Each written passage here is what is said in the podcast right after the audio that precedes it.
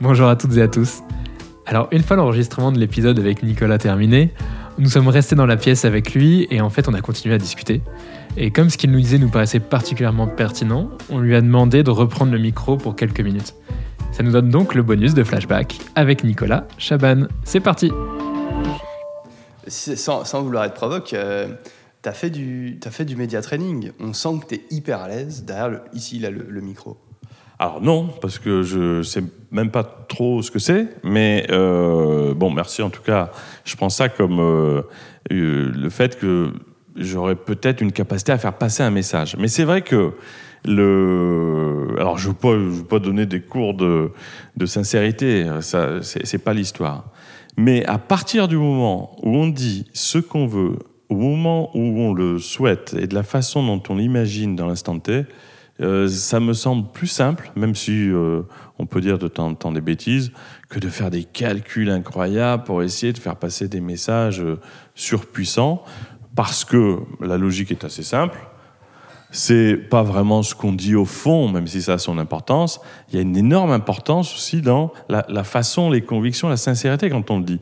Il y a ces vibrations-là on le voit avec les enfants d'ailleurs. Moi, qui j'ai trois enfants, des fois j'essaie de protéger un peu pour pas les toucher sur un sujet. Alors je leur, je transformais un peu la réalité. Ils avaient les antennes euh, plein pot en disant attends, c'est bizarre, j'entends que c'est pas vrai.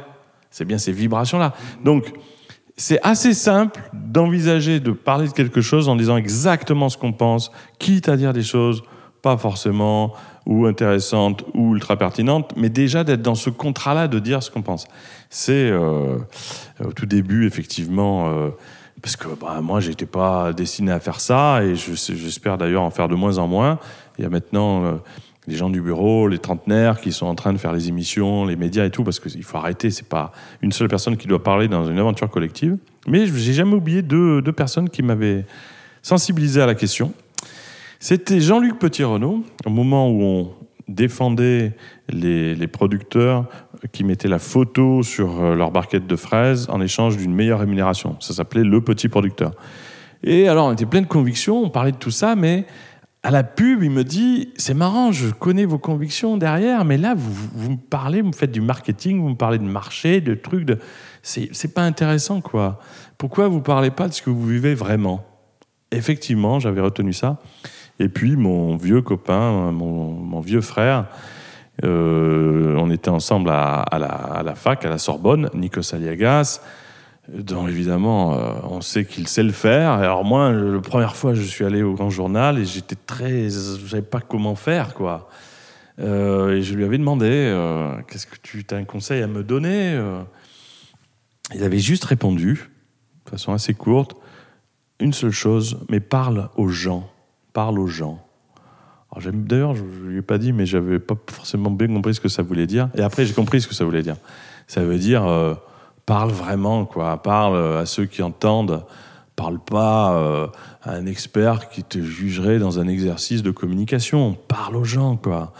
Et je crois que quand on fait ce chemin très simple, même si on se plante, on peut dire des bêtises parce qu'on gère moins euh, euh ce qu'on dit, on est au moins effectivement dans ce contrat clean qui est je dis quelque chose à quelqu'un, je ne vais pas te faire perdre du temps si c'est pour te faire euh, un exercice de style euh, linguistique. Donc, euh, voilà, parler cash, direct, faire attention, parce que je ne peux pas dire non plus tout ce que je pense, puisque j'engage un peu l'initiative, ça c'est compliqué, et je ne veux pas d'ailleurs.